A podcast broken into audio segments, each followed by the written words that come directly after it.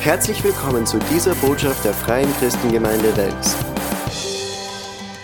Preis dem Herrn. Gott ist gut, alle Zeit und alle Zeit.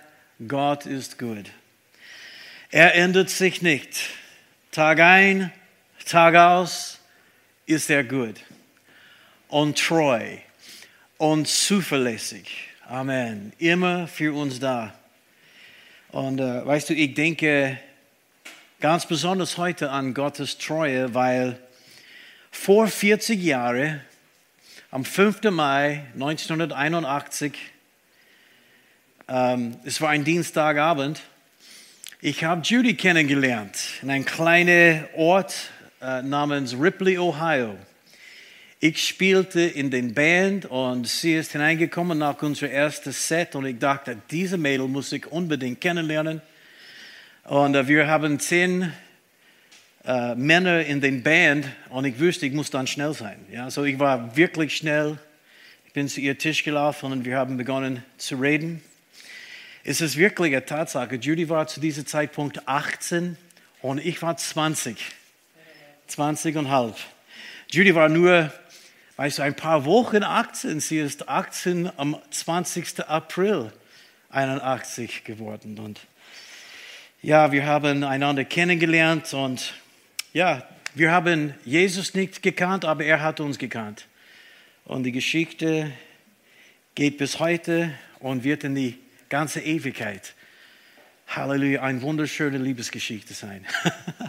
und ich bin begeistert davon. Und ich weiß, dass sie schaut jetzt auch zu Hause die uh, Livestream an und Schatzi, ich liebe dich und ich bin so dankbar für dich.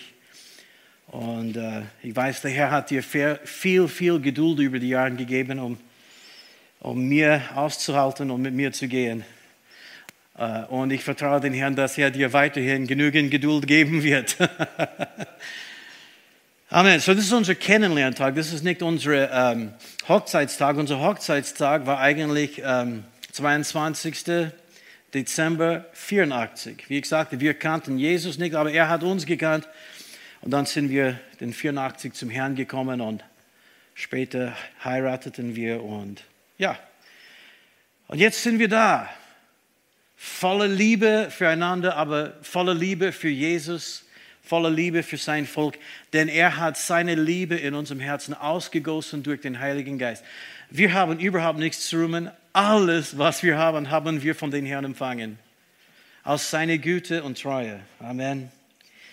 Heute Abend möchte, äh, möchte ich eine Stelle in Römer 8 lesen, eine sehr berühmte und ein paar Worte darüber sagen.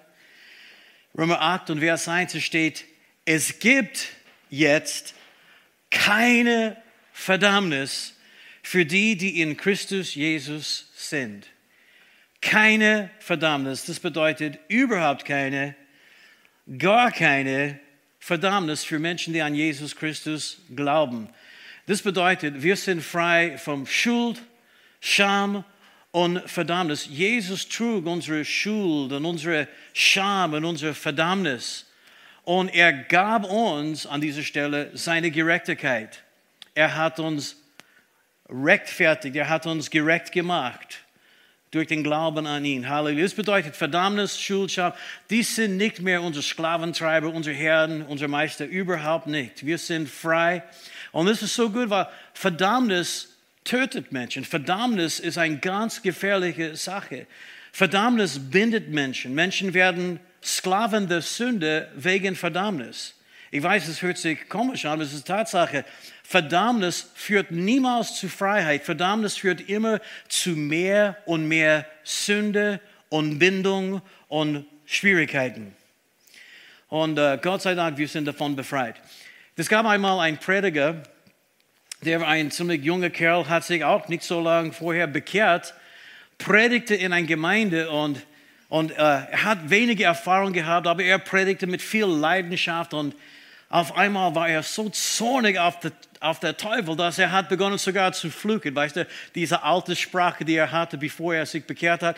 Er hat ein paar Flugworte gesprochen, dort in der Gemeinde und natürlich die, äh, die älteren Damen und die, die ganz Braven, sie waren irgendwie äh, beleidigt. Oh, was hat er getan? Und auf einmal kam er zu sich und er merkte, was er getan hat. Und er war so überwältigt von Verdammnis. Er hat aufgehört zu predigen und er lief hinaus aus der Gemeinde. Und Tatsache ist, er ist nicht zurückgekommen in der Gemeinde für ungefähr 38 Jahre. Wollte, weißt du, nicht mehr kommen, weil er fühlte sich so schuldig, so viel Scham. Und er war ganz neu im Herrn, aber er hat nicht verstanden, dass wir als Christen, wir sind von neuem geboren, innerlich sind wir schon vollkommen gemacht in Christus, aber wir haben immer noch diese Körper und unsere Seele, Emotionen, unsere Gedanken und die brauchen Erneuerung. Und es gibt keine von uns, der schon vollkommen erneuert worden ist oder geheiligt ist. Innerlich schon, aber äußerlich brauchen wir alle Gottes Hilfe.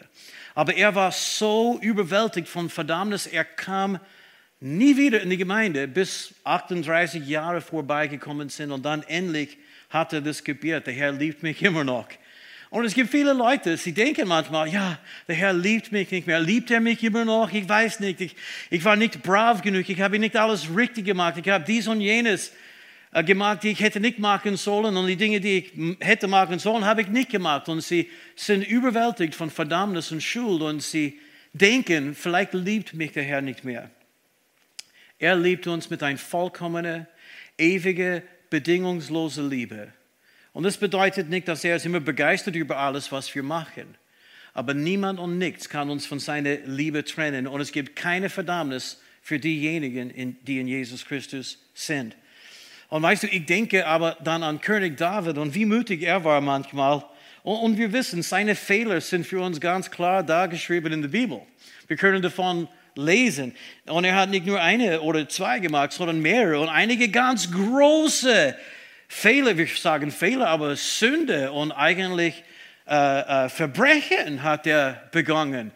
Äh, wir wissen äh, und kennen die Geschichte von Bathseba, dass er Bathseba gesehen hat und er wollte sie haben, aber sie war schon verheiratet und er hat seine Diener dorthin geschickt, bringt mir diese Mädel und, und er, er hat sie dann in dem Sinn äh, manipuliert, mit ihm zu schlafen. Sie ist schwanger geworden. Er dachte zuerst, vielleicht er konnte das einmal machen und verstecken und auf einmal war das klar, na, sie ist schwanger und äh, dann er rufte ihr Mann, der beim Krieg war und, und in seiner Armee war, ruft ihm zurück und hat mit ihm gesprochen, versucht ihm irgendwie, äh, weißt du, zu überreden, mit seiner Frau zu schlafen, weil er dachte, ja, wenn er mit seiner Frau schläft, dann wird er auch denken, ja, das Kind ist mein Kind, niemand wird es erfahren. Er hat gedacht, er konnte das sogar vor Gott irgendwie jetzt äh, verbergen.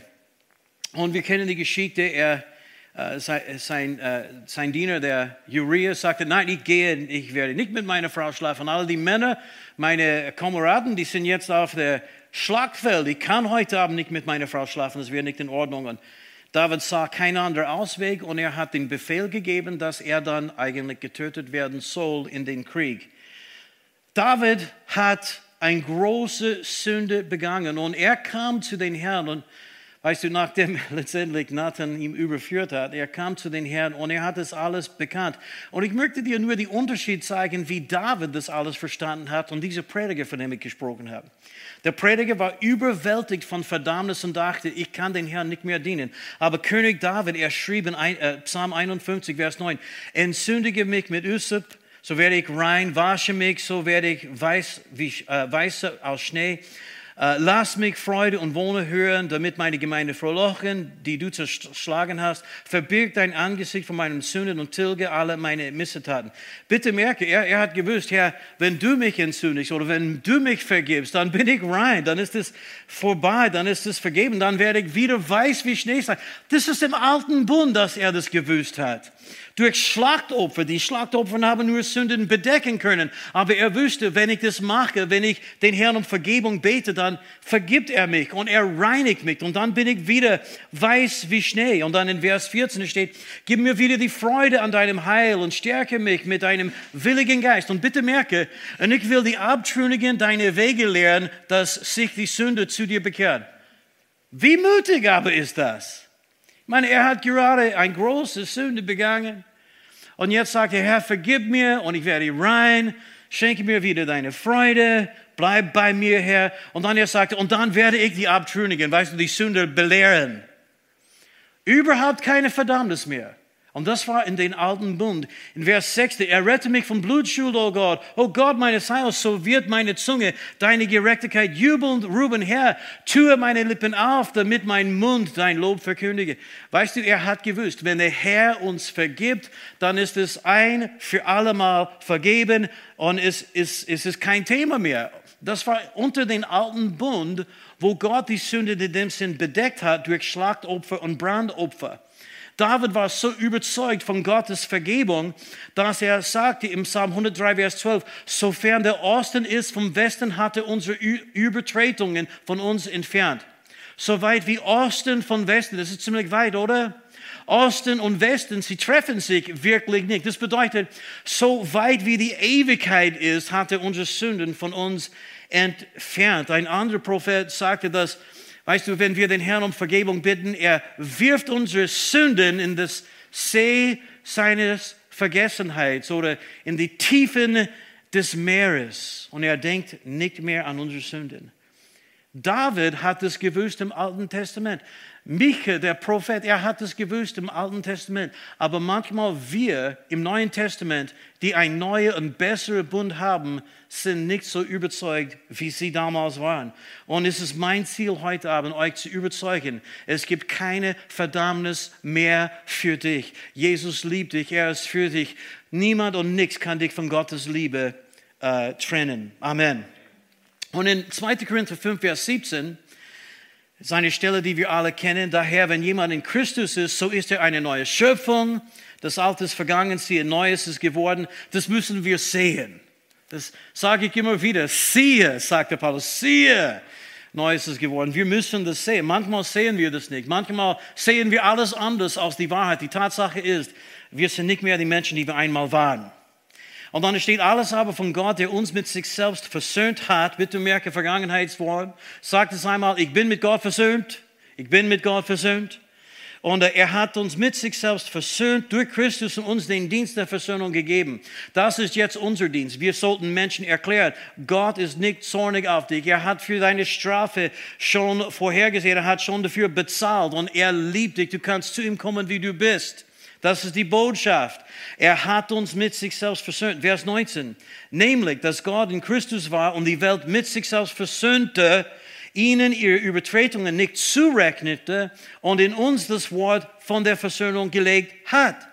Wenn Gott unsere Sünden nicht mehr zurechnet, wie kann es überhaupt Verdammnis mehr für uns geben? Wenn Gott unsere Sünden nicht mehr zurechnet, wie konnte es sein, dass er Menschen verdammt oder dass er Menschen verurteilt? Das tut er nicht. Aber es gibt einen, der das schon tut. Und äh, ich möchte sagen, dass Gott ist auf unserer Seite. Er ist für uns und er möchte uns helfen. Jesus kam, um für uns zu sterben. Er kam, um die Strafe für unsere Sünden zu bezahlen. Er kam, um die Werke des Teufels zu zerstören. Und er kam, um uns mit Gott zu versöhnen. Er kam, um viele gute Dinge zu tun, aber es gibt auch drei Dinge, für die er nicht, um sie zu tun, gekommen ist. Drei Dinge. Und das erste ist, er ist nicht gekommen, um uns zu zerstören. In Lukas 9, 56, und das ist eigentlich ein Fußnote zu diesem Bibelvers, aber ich lese es vor. Lukas 9, 56. Denn der Menschensohn ist nicht gekommen, um das Leben der Menschen zu vernichten, sondern um sie zu retten. Viele Leute wissen das nicht. Sie denken, Gott möchte meinen Spaß irgendwie mindestens vernichten. Und er freut sich auf jede Gelegenheit, die er bekommt, um mich irgendwie zu bestrafen. Das stimmt nicht. Jesus ist nicht gekommen, um Menschen zu zerstören, sondern um sie zu erretten. So eine zweite Sache, für die er nicht gekommen ist, steht in Johannes 12, 47, wenn jemand meine Worte hört und nicht befolgt, so richte ich ihn nicht. Denn ich bin nicht gekommen, dass ich die Welt richte, sondern dass ich die Welt errette. Bitte merke, Jesus ist nicht gekommen, um die Welt zu richten. Er ist gekommen, um die Welt zu retten. Und er ist heute noch unsere Retter. Halleluja. Er ist nicht gekommen, um dich zu richten, sondern er ist gekommen, um dich zu retten. Und er hat sich nicht geändert. Er ist heute dasselbe. So, er ist nicht gekommen, um unser Leben zu zerstören, er ist nicht gekommen, um uns zu richten. Und drittens, und das ist in Johannes 3, 17 aus der Gute Nachricht Bibel lese ich, Gott sandte den Sohn nicht in die Welt, um die Menschen zu verurteilen, sondern um sie zu retten. Wieder einmal, er ist nicht gekommen, um uns zu verurteilen, er ist nicht gekommen, um uns zu verdammen, sondern um uns zu retten. Habt ihr das gemerkt? Er ist nicht gekommen, um uns zu äh, zerstören, er ist nicht gekommen, um uns zu richten. Er ist nicht gekommen, um uns zu verurteilen oder verdammen. Er ist gekommen, um uns zu retten. Jesus ist unser Retter. Halleluja. Jesus ist nicht der, der Menschen verdammt. Er ist der, der Menschen rettet. Aber es gibt schon einen, der gekommen ist, um dich zu verdammen, um dich zu beschuldigen, um dich Schwierigkeiten zu geben. Aber das ist der Teufel, nicht Jesus. In Offenbarung 12, in Vers 10 steht, ich hörte eine laute Stimme im Himmel sagen, nun ist das Heil und die Kraft und das Reich unseres Gottes und die Macht seines Christus gekommen, denn hinabgeworfen ist der Verkläger unserer Brüder, der sie Tag und Nacht vor unserem Gott verklagte. Und hier geht es um der Teufel, Satan, der alte Schlange. Weißt du, wenn Johannes spricht von dem Teufel in Offenbarung Kapitel 12, ist es fast, als wenn er fluchen würde. Aber weißt du, er ist ganz brav geblieben mit Worten wie ah, der alte Schlange, der Drache, weißt du, Satan, der Böse und so weiter.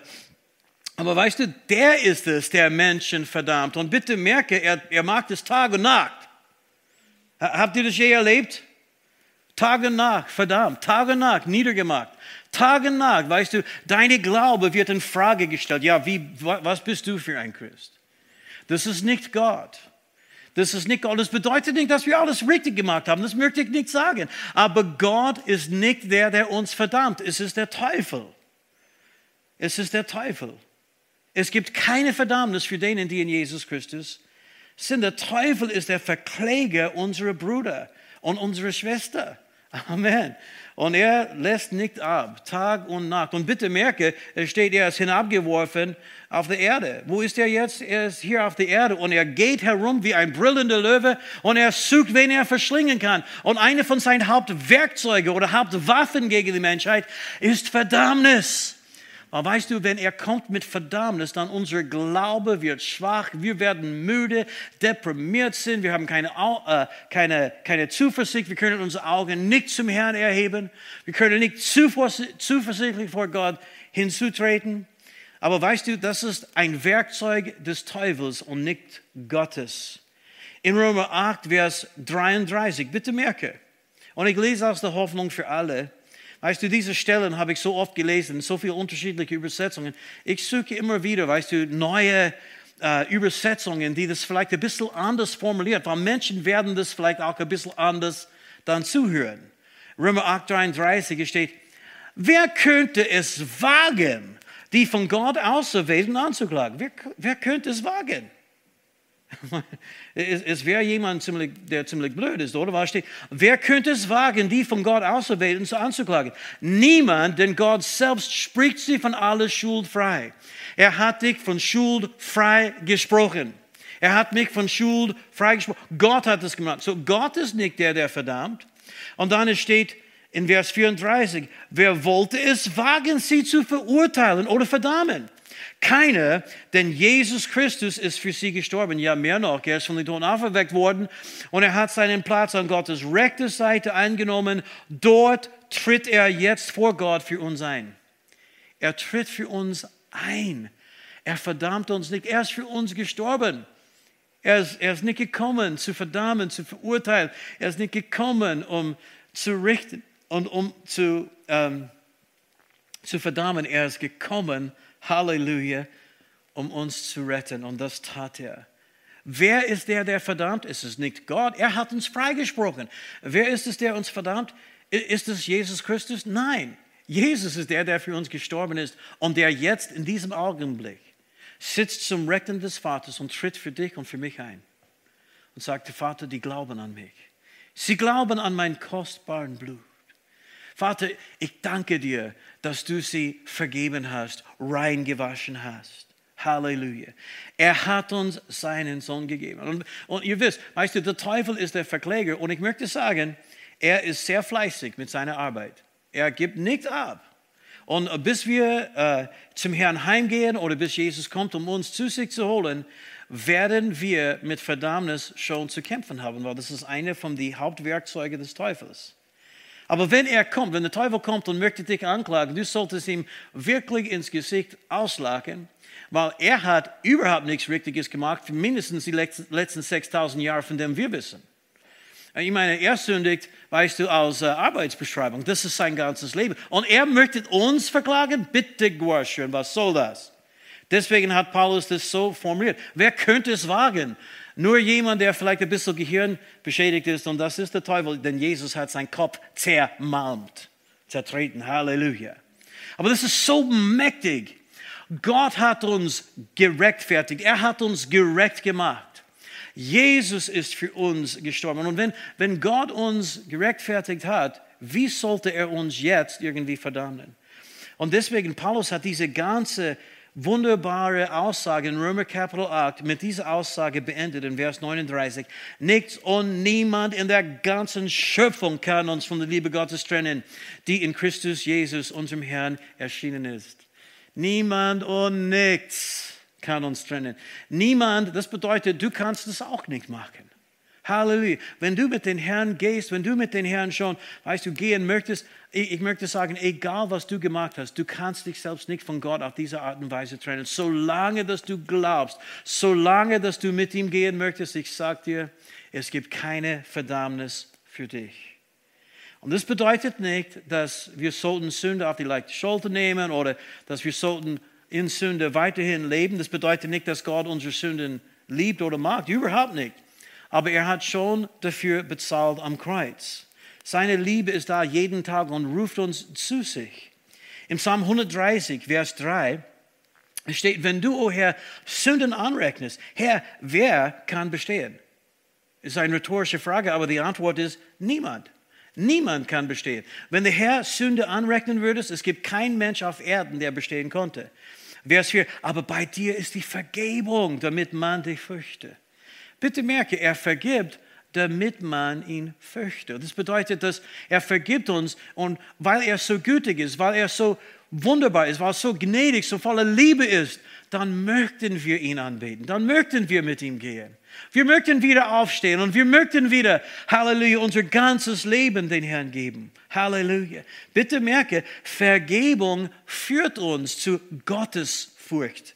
Steht es hier. Bei dir ist die Vergebung, damit man dich fürchtet. Bitte merke, das führt zu den Furcht Gottes. Und die Furcht Gottes ist nicht, ich bin beängstigt, ich habe Angst vor Gott. Die Furcht Gottes ist eine gesunde Ehrfurcht Gottes. Wir sind so dankbar, so voller Liebe, dass wir möchten für ihn leben. Wir möchten mit ihm gehen. Wir möchten Gott anbeten. Sagt Amen. Oh, Halleluja. Psalm 86, Vers 5. Denn du, Herr, bist gut und zum Vergeben bereit, groß an Gnade gegen alle, die dich anrufen. Äh, in einer anderen Übersetzung steht reich an Gnade. Gott ist sehr reich. Wir wissen, Himmel ist, äh, weißt du, diese, diese schöne himmlische Stadt, die Neue Jerusalem ist aus Gold gebaut, die Straßen aus Gold, eine riesige Mauer aus Gold. Aber Gott ist auch reich an Gnade, reich an Barmherzigkeit. Das bedeutet, er hat mehr als genügend Gnade für dich und für mich. Amen. Und bitte merke, es steht, er ist gut und er ist zum Vergeben bereit. Er ist immer bereit zu vergeben. Amen. Das ist wer Gott ist. Das ist wer unser Vater ist. Er ist bereit zu vergeben. Aber bitte merke, die dich anrufen. Wir müssen ihm anrufen. Wir müssen einfach zu ihm kommen. Halleluja. Wenn wir weglaufen wegen Verdammnis, weißt du, dann leben wir unter ein Flug. Dann leben wir unter dieser Last. Aber wenn wir zu ihm kommen und wir sagen, Vater, ich habe es wieder vermasselt, bitte vergib mir. Weißt du, er vergibt, er stellt wieder her und er redet nie wieder darüber. Preis dem.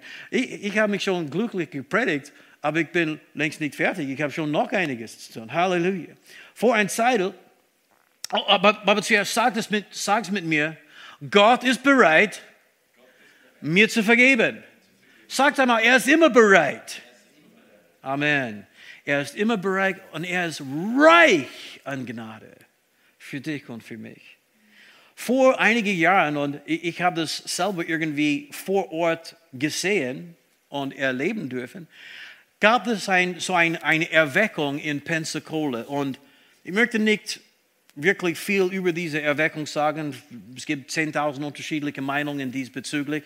Leute haben sich bekehrt und Menschen sind befreit. All, alle unterschiedliche gute Dinge sind geschehen. Aber ich weiß, dass viele, viele europäische Pastoren, Prediger sind auch dorthin geflogen. Und äh, sie wollten, äh, und die haben es besucht und, und äh, wollten das auch, auch irgendwie hier nach, Öst, äh, nach Österreich und nach Europa bringen. Ähm, und ich, ich möchte nur sagen, dass die Lobpreis Anbetung, die da war, war herrlich. Das war wunderbar und die Gegenwart Gottes ist mächtig gekommen. Ich glaube, sie hätten alles predigen können, was sie predigen wollten und es war vollkommen wurscht. Weil die Gegenwart Gottes so stark war. Jeder wollte auf sein Angesicht fallen und vor Gott einfach beten und, und den Herrn suchen. So, so stark war die Gegenwart Gottes. Aber weißt du, in diese Gottesdienste, normalerweise nicht immer, aber sehr oft war das ein sehr starke, überführende äh, Botschaft, manchmal auch mit Verdammnis verbunden und weißt du, alles sehr hart gepredigt oft, ja, und, und weißt du, du bist ein du, vielleicht bist du in die Gemeinde äh, geboren und vielleicht bist du dein ganzes Leben in die Gemeinde gekommen, vielleicht bist du ein Mitglied, vielleicht hast du deine Zehnte gegeben, vielleicht bist du sogar Prediger, aber das heißt längst nicht, dass du in den Himmel kommen wirst. So haben sie gepredigt und weißt du, es ist erstaunlich manchmal, wie leicht es ist, wie leicht es ist, Menschen irgendwie zum Zweifeln zu bringen. Wenn du mit genügend Autorität redest, dann kannst du Menschen zum Zweifeln bringen, weil sie denken, hey, du weißt etwas. Aber die Leute, die ich dort gesehen habe, sie waren alle, oder fast alle Christen, ich bin ganz sicher, einige Sünder sind gekommen. Aber weißt du, die Erweckung, sie ziehen alle Christen ein. Ich meine, Christen von Europa, Christen von Afrika, Christen von überall in Amerika, Christen vom China, ganz sicher, sind auch dorthin gekommen. Sie wollten das alles erleben. So weißt du, die, sind in eine Schlange zwei Stunden, drei Stunden vor dem Gottesdienst irgendwie gestanden, um hineinzukommen. Und ich habe mit den Leuten geredet. Sie haben, weißt du, Loblieder gesungen. Ich, ich habe sogar einen Pastor gesehen aus Deutschland. Ich möchte seinen Namen nicht nennen. Aber er hat mir gesagt, hey, Bruder Fred, schön dich hier zu sehen. Und wir treffen uns heute Abend am Boden. Und ich dachte, was meinst du? Ja ich meine, er hatte schon vorgehabt, weißt du, diese Einladung nachzugeben. Weißt du, wenn eine Einladung gegeben ist, ich gehe nach vorne, damit sie für mich beten. Und weißt du, versteh mich nicht falsch, ich möchte das nicht irgendwie, ähm, äh, äh, äh, ich möchte nicht schlecht über diese Erweckung reden, aber sie haben gesagt, 120, 130.000 Entscheidungen für Christus. Aber weißt du, die meisten, ich würde sagen 99,5 Prozent, waren nicht erst Male Entscheidungen. Die Leute, die ich dort gesehen habe, viele von denen waren Pastoren. Viele von denen waren feurige Christen. Aber weißt du, sie wollten Gott erleben und deswegen sind sie dorthin gekommen. Und, und dann, dann die Pastoren in Österreich haben gedacht, ja, diese starke Botschaften brauchen wir auch. Wir müssen die Sünde überführen und so weiter und so fort. Ja? Obwohl mein Bibel steht, es geht hin und verkündigt das Evangelium, die gute Nachricht, frohe Botschaft. Aber ja, und sie wollten das dann machen. Und, und, und, und manchmal Schriftstellen werden missbraucht und Christen werden verwirrt. Und hier ist eine, die oft falsch verwendet wird. Zum Beispiel Matthäus Kapitel 7, Vers 22. Bist du bereit? Viele werden an jenem Tage zu mir sagen, Herr, Herr, haben wir nicht durch deinen Namen geweissagt und durch deinen Namen Dämonen ausgetrieben und durch deinen Namen viele Wunderwerke getan? Und dann werde ich ihnen bekennen, ich habe euch niemals gekannt. Weicht von mir, ihr Übeltäter. Ja? ja, vielleicht hast du Dämonen ausgetrieben. Vielleicht hast du geweissagt. Aber das heißt längst nicht, dass du in den Himmel kommen wirst. So wird es manchmal gepredigt. Als wenn diese Botschaft eine Botschaft für Christen ist. Es ist es nicht. Diese Botschaft ist eine Botschaft für die religiösen Leute, die Gott überhaupt nicht kennen. Ich meine, versteht mich nicht falsch, einige Kirchen, sie haben ganze Zeremonien, die sie verwenden, um Dämonen auszutreiben. Wir wissen es, oder Exorzismus und so weiter und so fort. Ich, weißt du, ich möchte auch nicht gegen irgendeine Kirche reden, aber ich möchte sagen, Jesus redet nicht hier zu Christen, zu gläubigen Menschen. Und ich kann das ganz leicht beweisen, indem ich das nochmals lese. Bitte, weißt du, das wird dir helfen, die Bibel selbst zu lesen. Prüfe alles, das gute Festhalten. Was hat Jesus gesagt? Ja, ich habe euch einmal gekannt, aber ihr seid zurückgefallen, ihr habt wieder gesündigt. Ja, du bist ein Christ, aber jetzt hast du gesündigt, du bist abgefallen. Jetzt kommst du nicht in den Himmel. Nein, es steht hier, ich habe euch niemals gekannt. Nicht, ich habe euch einmal gekannt und jetzt nicht mehr. Hallo, hilft mir jemand. Bist du immer noch da? Ich versuche dich zu helfen. Weißt du, weißt du, du solltest nicht dagegen kämpfen. Ich möchte dich helfen. Diese Stelle ist nicht für Christen gemeint. Diese Stelle ist gemeint für religiöse Leute, die behaupten, Herr, Herr, dies und jenes und machen alle verschiedene religiöse Rituale, aber haben keine persönliche Beziehung mit Jesus. Wenn du von neuem geboren bist, dann erkennt dich und du kennst ihn. Und bitte merke, das steht hier, ich habe euch niemals gekannt. Er hat nicht gesagt, ich habe dich einmal gekannt, aber jetzt nicht mehr. Hat er nicht gesagt. Niemals. Eigentlich in die Luther-Übersetzung wird so formuliert, ich habe euch noch nie gekannt. Das bedeutet, ich meine, bis jetzt haben wir uns, weißt du, nicht kennengelernt. Dieser Bibelvers wird oft missbraucht, um Christen zu verdammen, um Christen zu verunsichern.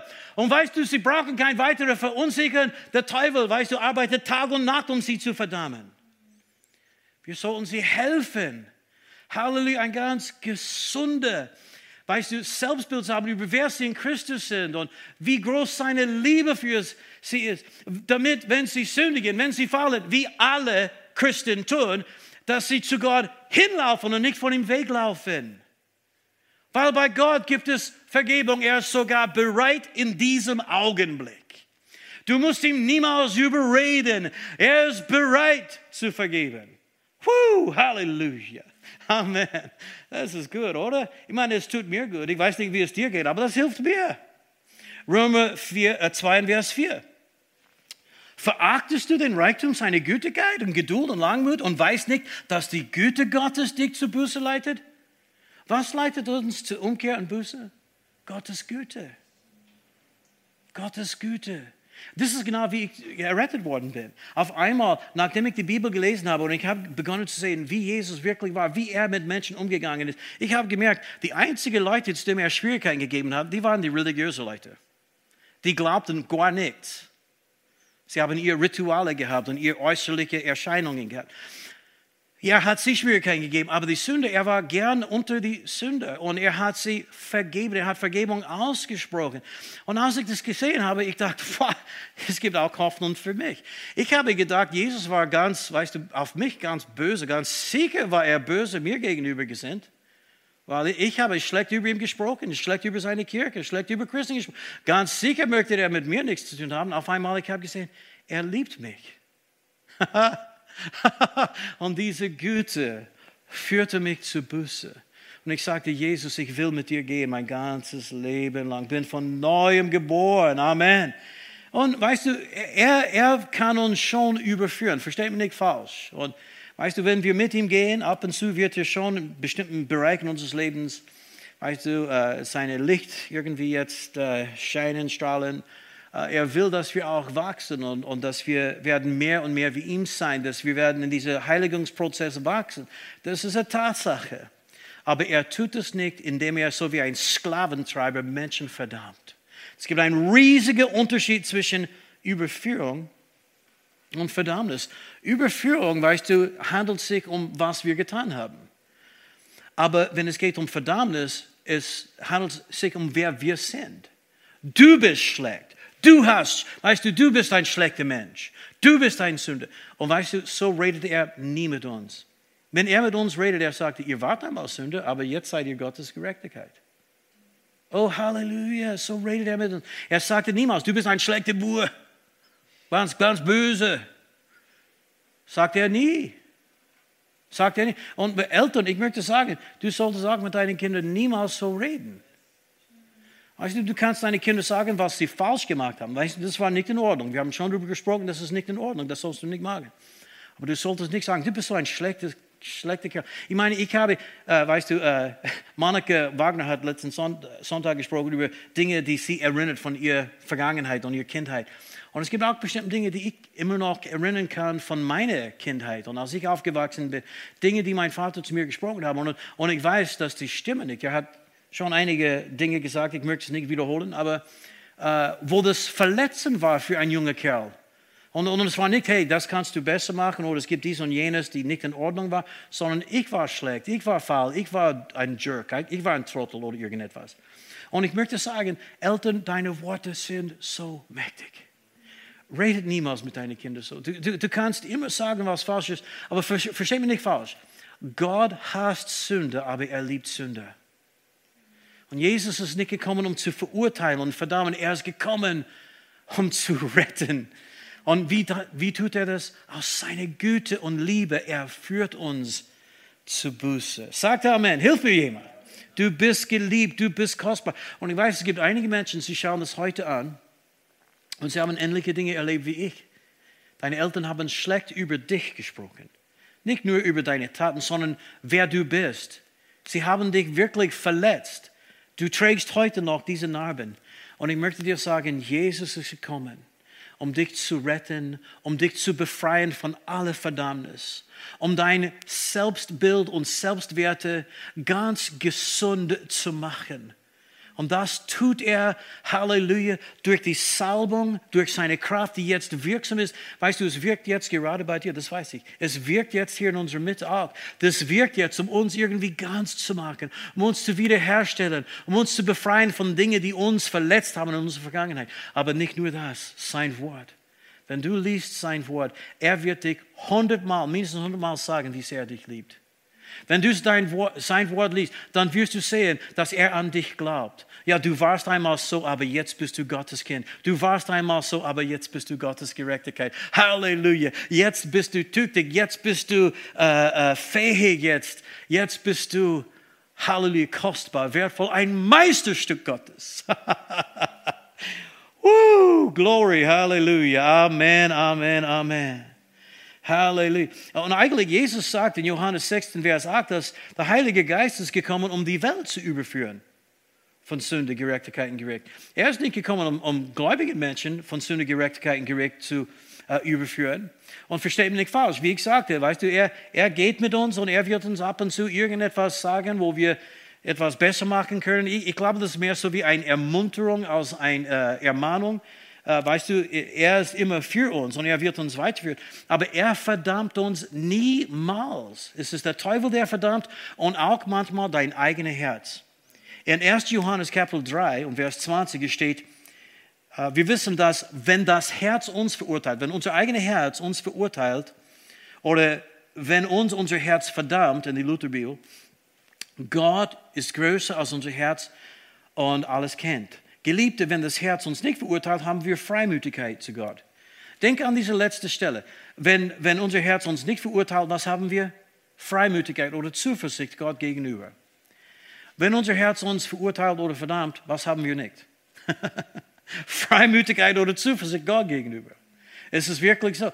Verdammnis, weißt du, ist, ist etwas, die unser Glaube irgendwie vernichtet. Verdammnis vernichtet unser Glaube. Und deswegen, das ist nicht Gott. Manchmal ist es, ist es der Teufel, manchmal ist es unser eigenes Herz. Unser Herz verdammt uns. Und, und das, weißt du, das ist so wie unser Gewissen. Unser Gewissen ist die Stimme unseres Herzens oder die Stimme unseres Geistes. Und, und weißt du, wenn wir sündigen, weißt du, innerlich wissen wir das sofort. Wir brauchen nicht zehn Gebote herumtragen müssen. Das brauchen wir nicht. Wir wissen schon in unserem Herzen, was richtig ist und falsch ist. Ja? Und, und, aber weißt du, manchmal, wenn wir etwas Falsches gemacht haben, auf einmal unser eigenes Herz beginnt uns zu verurteilen. Oh, du Blödkerl, das hättest, weißt du, hättest du nicht machen sollen. Und Verdammnis kommt manchmal aus dein eigene, von deinem eigenen Gewissen. Und ich möchte sagen, wenn das so ist, der Teufel wird das ausnutzen. Du kannst es keinen Raum geben, weil wenn du das magst, weißt du, wenn du beginnst, dich selbst mit einem Hammer irgendwie zu schlagen, weil du so böse bist, der Teufel wird sagen, hey, die Hammer ist zu klein, ich habe einen großen, bitte verwende meins. Bis du einfach vernichtet bist oder bis du niedergeschlagen bist, bis du nicht mehr aufstehen kannst. Du wirst deprimiert sein, niedergeschlagen, du, du fühlst dich schwach und besiegt. Ich weiß, ich habe das auch selber erlebt, aber ich möchte dich heute Abend ermutigen. Das muss nicht sein. Der Teufel ist ein Lügner. Und wenn Gott uns überführt, er wird uns niemals irgendwie jetzt zusammenschlagen, dass wir nicht mehr aufstehen, sondern er wird auch dabei sein, um uns helfen. Äh, er wird uns aufrichten, er wird uns beim Hand nehmen, er wird uns stärken. Er ist für uns, nicht gegen uns. Amen. Und es gibt eine ein wunderbare äh, Übersetzung von diesem Vers, weil es steht, ähm, hier, dass wenn unser eigenes Herz uns verurteilt oder verdammt, Gott ist größer als unser Herz. Was bedeutet, Gott ist größer als unser Herz? Eh klar. Äh, weißt du, er ist größer in Liebe, größer in Gnade, größer in Güte. Aber die neue Genfer Übersetzung hat es wirklich super, super äh, äh, übersetzt. Er ist größer als unser eigenes Gewissen. Es steht in 1. Johannes äh, 3, Vers 20, neue Genfer. Denn wann immer unser Gewissen uns anklagt, wann immer, dürfen wir wissen, Gott in seiner Größe ist barmherziger als unser eigenes Herz. er ist barmherziger mit dir, als du selbst bist. Er ist gnädiger mit dir, als du selbst bist. Halleluja! Seine Erbarmen kommen nie zu Ende. Halleluja! Er ist barmherziger als unser eigenes Herz und ihm ist nichts verborgen. Er, der uns durch und durch kennt, sieht nicht nur unsere Verfehlungen. Ja, er sieht, dass wir das vermasselt haben, dass wir gesündigt haben. Er sieht das. Aber das ist nicht alles, was er sieht. Er sieht unsere Zukunft. Er sieht auch unsere Vollendung in Christus.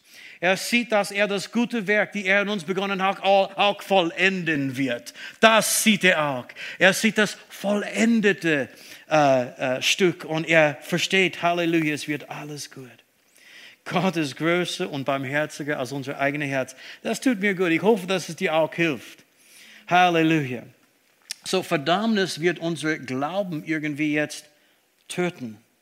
Und ich, möchte sagen, das hat einen Einfluss auf jeden Lebensbereich. Das ist nicht nur dein Glaubensleben, die dadurch beeinträchtigt wird, sondern weißt du, wenn du geschwächt bist und wenn deine Glaube irgendwie geschwächt ist, hat es einen Einfluss auf dein Arbeitsleben oder auch in die Schule oder wie du Menschen ansprichst. Auf einmal hast du nicht mehr diese Freimütigkeit und Zuversicht. Das beraubt uns von Zuversicht. Jeder weiß, dass das stimmt.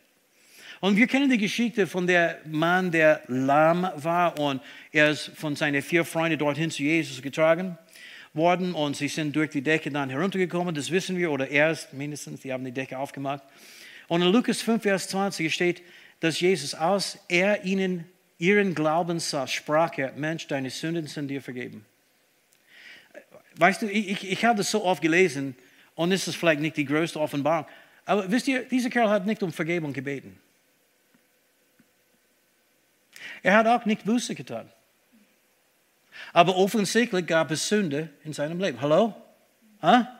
Weil Jesus sagte, deine Sünden sind dir vergeben. B bitte merke, Jesus war bereit zu vergeben. Und er wusste, dass Verdammnis ist ein Hindernis zum Glauben. Und weißt du, dieser Kerl ist vielleicht sogar, konnte selber wirklich nicht im Glauben Heilung empfangen. Konnte, weil weißt du, in den abrahamischen Bund oder in den alten Bund ist Heilung auch inkludiert. Das war ein Teil von den Segnungen. Hallo? Und Jesus merkte, weißt du, die, diese Verdammnis hindert ihn. Und deswegen zuerst, bevor er etwas über Heilung sagte, sprach er, deine Sünden sind dir vergeben. Er hat nicht um Vergebung gebeten. Er hat nicht Buße getan. Aber Jesus hat ihm vergeben. Halleluja. Und die religiösen Leute, sie magten das nicht. Wer ist der, der Sünden vergibt? Nur Gott kann Sünden vergeben. Statt sich zu freuen, Halleluja, ist es nicht wunderbar? Es gibt Vergebung auch für so einen Mensch. Es gibt Heilung für so einen Mensch. Sie wollten nur kritisieren, weil so ist es mit Religion. Religion ist hart. Religion verdammt. Religion bindend, bindet. Das musst du machen und das musst du machen und das. Und wenn du das nicht alles richtig machst, dann verbringst du noch 100.000 Jahre ins Fegefeuer. oh Gott sei Dank. Es gibt keine Verdammnis für denen, die in Jesus Christus sind. Halleluja. Und diese Botschaft müssen wir verkündigen. Das ist eine gute Nachricht. Das ist eine befreiende Botschaft. Es ist die Botschaft des Evangeliums. Gott hat sich mit der Welt versöhnt. Jesus ist die Söhnung für unsere Sünde, nicht nur für die, die unseren, sondern auch für die der ganzen Welt. das muss gepredigt werden auf die Straßen, in die Schulen, in die Arbeitsplätze. Es muss gepredigt werden in die Gefängnisse, in die Krankenhäuser, überall. Menschen brauchen diese Botschaft. Gott ist ein guter Gott. Er liebt uns. Seine Güte führt uns zu ihm, führt uns zu Buße. Wir haben es schon gelesen. Verachtest du die Gütigkeit und sein, die Reichtum seiner Gütigkeit?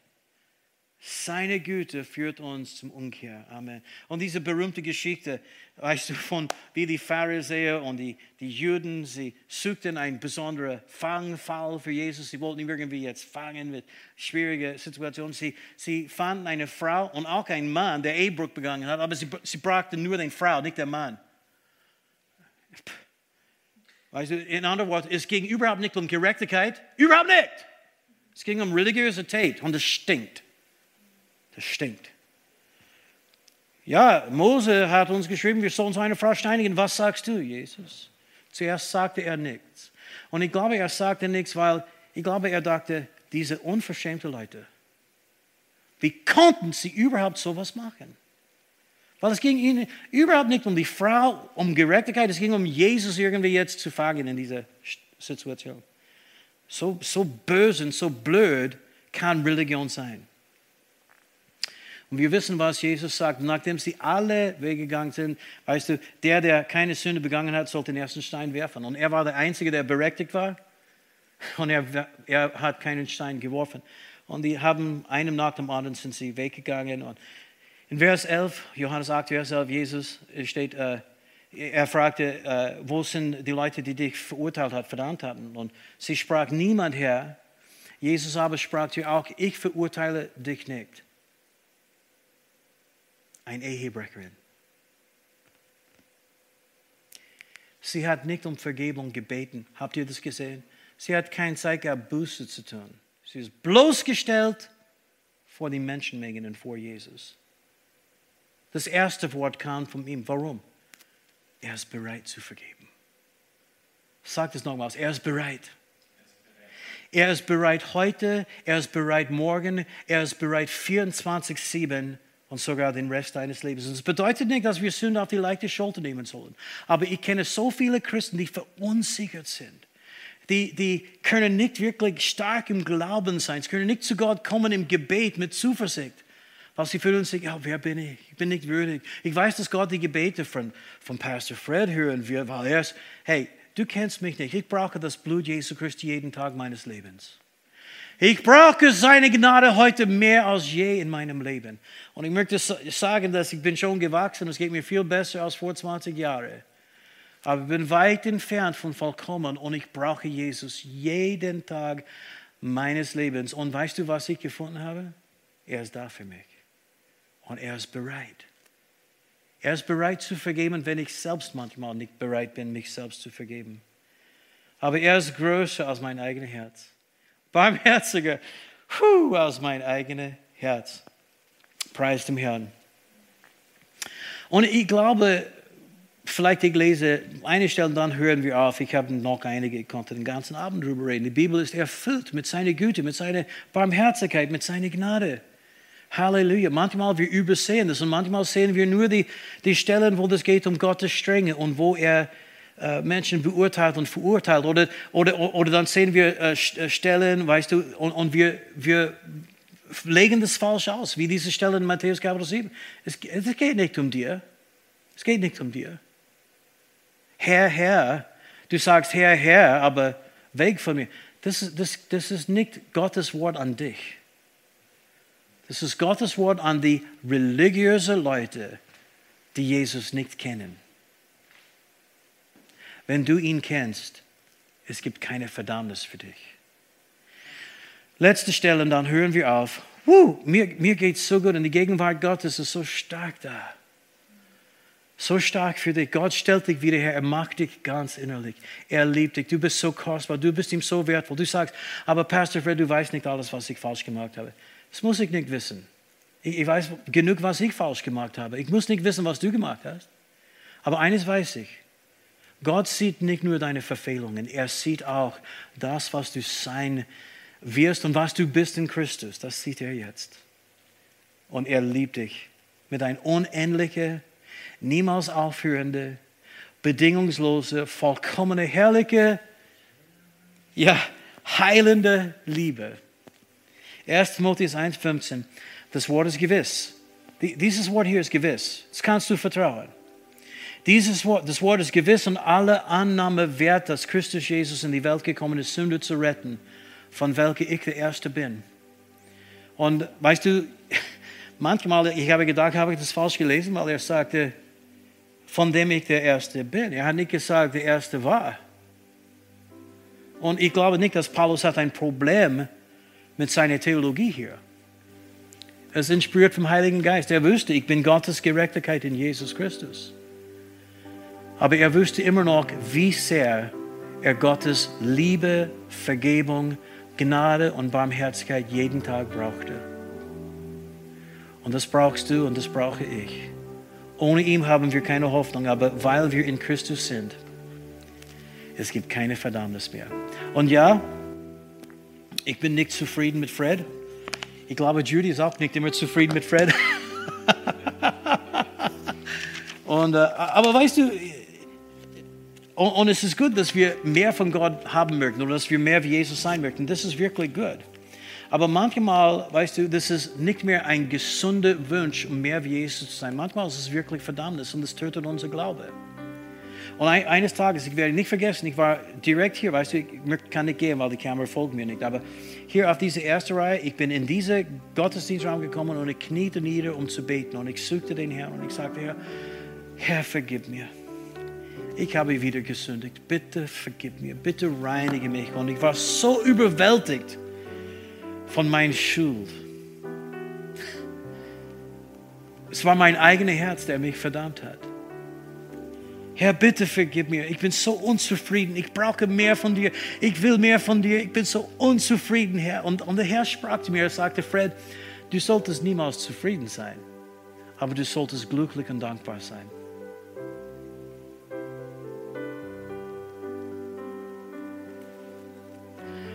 Sollst niemals zufrieden sein, aber glücklich und dankbar sein. Ja, weißt du, es ist gesund, wenn wir sagen, ich will mehr wie Jesus sein. Aber wenn das irgendwie in eine Verdammnis führt und unsere Zuversicht weg ist und wir weinen, wir sind niedergeschlagen, dann ist es nicht mehr gesund. Es ist gesund, wenn wir wissen, ja, ich muss wachsen, aber Gott liebt mich auch, wie ich bin. Und er ist hier für mich heute. Diese Worte sind so mächtig. Und ich beende mit so einer alten Geschichte. Ich habe es oft erzählt, so eine Illustration, ein Beispiel. Es ist so ähnlich wie Kochen, weil äh, zum Beispiel, ich, ich, ich glaube, ich habe es nie gemacht, so ein, ein, ein Schweins, Schweinsbraten habe ich bis jetzt nicht gebraten. Aber weißt du, ich, über die Jahre habe ich gelernt, wie man das macht. Ich habe so oft gefragt, wie, wer, wer, weiß, wie man einen Schweinsbraten bratet. Und in jeder Gottesdienst, wo ich diese, Stelle gefragt, diese Frage gestellt habe, gibt es immer 20 Frauen, die wissen, wie man einen Schweinsbraten bratet in Österreich. Und so, weißt du, ich fragte immer, und wie heiß soll der Ofen sein? Ja, 200, 180, weißt du. Ich spiele ein bisschen, weil ich möchte wissen. Und so ist es ungefähr zwei Kilo. Was macht man? Okay, Wurzeln und dann in einen Brattopf, oder? Ja, ja, alles klar. Und 200, 180, ja. Okay, wir machen das 200. Und wie lang muss das da? Mit Deckel oder nicht? Das ist sehr heikel, weißt du? Mit Deckel oder nicht? Weißt du, es gibt ganze Kämpfe und Kriege, die darüber gekämpft sind, ja. Und uh, so ich sage ihm, okay, die erste Zeit mit und dann zweite Teil ohne.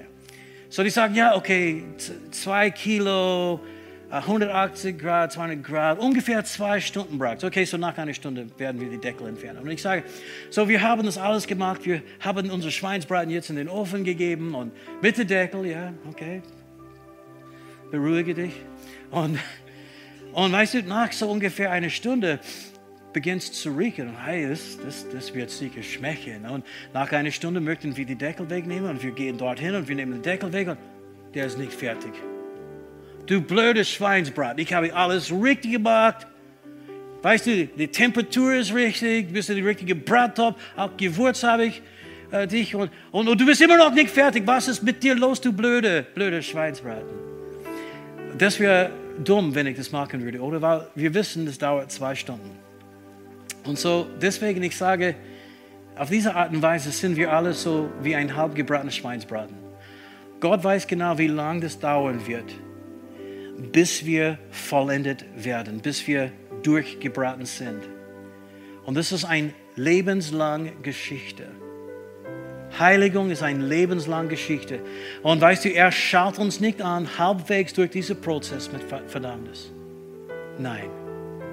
Sondern er weiß, wie das am Ende sein wird. Und er hat schon gesagt, wie das sein wird. Sehr gut. Bleibe dran. Es wird alles gut. Gott liebt dich. Und Herr, ich bete jetzt für jeden Einzelnen, der zuschaut, der meine Worte hört.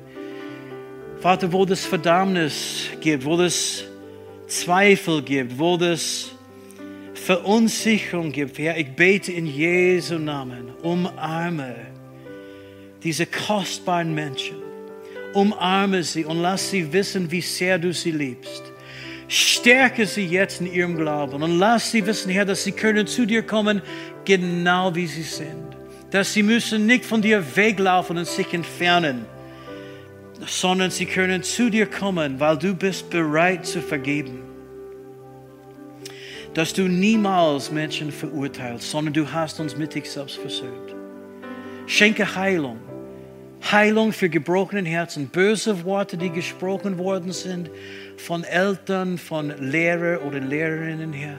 In Jesu Namen schenke Heilung jetzt. Du heilst gebrochenen Herzen. Du heilst auch Seelen, die Seelen von Menschen. Das kannst du in einem Augenblick machen, Jesus. Du bist gesalbt, um das zu tun. Und Herr, wir beten auch, dass dein Wort jeden Tag mehr und mehr offenbar sein wird. Ja, mach uns mehr wie du, verändere uns. Herr, wir sind nicht zufrieden. Wir möchten mehr sein wie Jesus. Aber wir danken dir, dass du versprochen hast, mit uns dabei zu sein für die ganze Reise. Du verlässt uns nicht und gibst uns niemals auf. Segne, segne, segne, heile, heile, heile.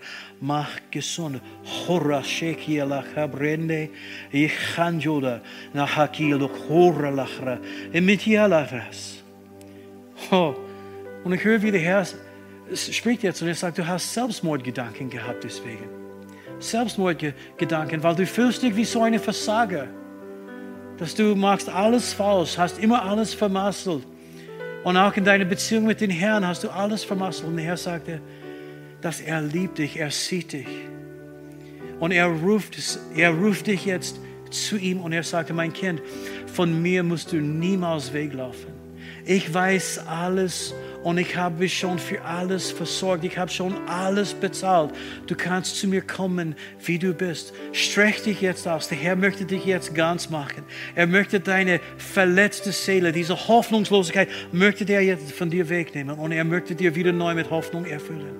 Halleluja, steht in Jeremia. Ich kenne ja die Gedanken, die Pläne, die ich für dich habe. Pläne des Friedens und nicht zum Unheil. Um dich eine Hoffnung und eine Zukunft zu gewähren. Er gibt dir jetzt neue Hoffnung. Sei geheilt, sei geheilt, sei gesund, sei ganz in Jesu Namen. Wenn, wenn dieses Wort für dich war, ich, ich möchte dich ermutigen, du wirst Informationen sehen hier auf dem Bildschirm. Bitte schreibt uns. Wir, wir, werden gern mit dir reden und dich unterstützen und dich helfen. Lass der Feind dich nicht zerstören. Das ist nicht der Vater im Himmel, der das tut. Das ist der Feind. Vielleicht gibt es eine oder den anderen, du kennst Jesus nicht und du möchtest Jesus dein Leben heute Abend geben. Ich möchte mit dir auch beten. Preis dem Herrn. Jesus ist für dich gekommen. und nicht um dich zu verurteilen, nicht um dich zu äh, richten, nicht um dich zu vernichten, sondern er ist gekommen, um dich zu retten. Und wenn du diese herrliche Retter kennenlernen möchtest, dann ich lade dich jetzt ein, ein Gebet mit mir zu beten. Betet von deinem Herzen. Er wird dein Gebet hören, gerade wo du bist jetzt und er kommt zu dir und er schenkt dir neues Leben. Betet mir diese Worte nach von ganzem Herzen, Glauben. Sag ganz einfach, Herr Jesus Christus, ich komme jetzt zu dir und ich gebe dir mein Leben. Ich glaube an dich. Du bist für mich am Kreuz gestorben. Die Strafe für meine Sünden hast du bezahlt. Das glaube ich, Herr. Und du hast den Tod besiegt. Du bist auferstanden. Du lebst für immer. Das glaube ich von ganzem Herzen. Jesus, komm in mein Herz. Sei du ab jetzt der Herr meines Lebens. Ich empfange dich jetzt. Amen.